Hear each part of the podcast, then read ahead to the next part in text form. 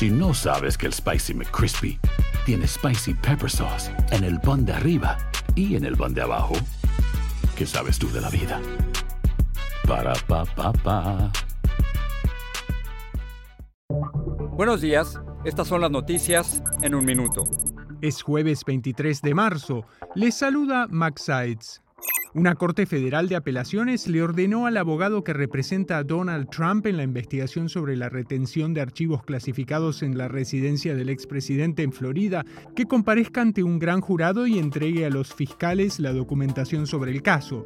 Esto ocurre mientras espera la posible imputación y arresto de Trump por el caso Stormy Daniels. Las autoridades mexicanas detuvieron a nueve policías del sureño estado de Guerrero por su presunta responsabilidad en la desaparición de los 43 estudiantes de la Escuela Normal de Ayotzinapa en 2014, informó este miércoles el gobierno estatal. Al menos cinco personas murieron y varias resultaron heridas por la caída de árboles en California, en medio de la bomba ciclónica que provocó intensas lluvias, inundaciones y raros tornados en el sur del estado.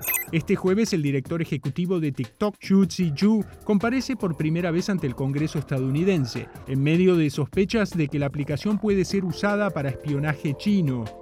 Más información en nuestras redes sociales y univisionoticias.com.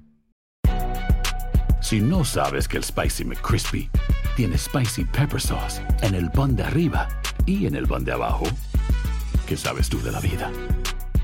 Para, pa, pa, pa.